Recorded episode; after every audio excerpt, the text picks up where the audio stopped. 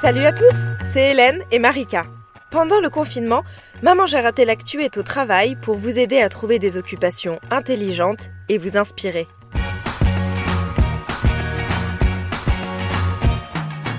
Bonjour, c'est Marika. Pour ce troisième hors-série, je te propose de tester une séance de yoga en ligne. Il serait compliqué vraiment de donner une définition très précise, mais on peut dire que le yoga, c'est une façon de vivre, une façon de penser, qui est née en Inde il y a très longtemps. En France, on connaît surtout le yoga sous forme de gymnastique douce qui se pratique dans les clubs de sport ou dans les MJC. Alors il existe de nombreuses formes de yoga, tout dépend du professeur avec qui tu travailles. Pour te guider, sache que plusieurs professeurs de yoga ont décidé de faire des cours en ligne pour les enfants et les adolescents pendant le confinement. Je te mettrai dans la barre de description plusieurs exemples de séances à suivre.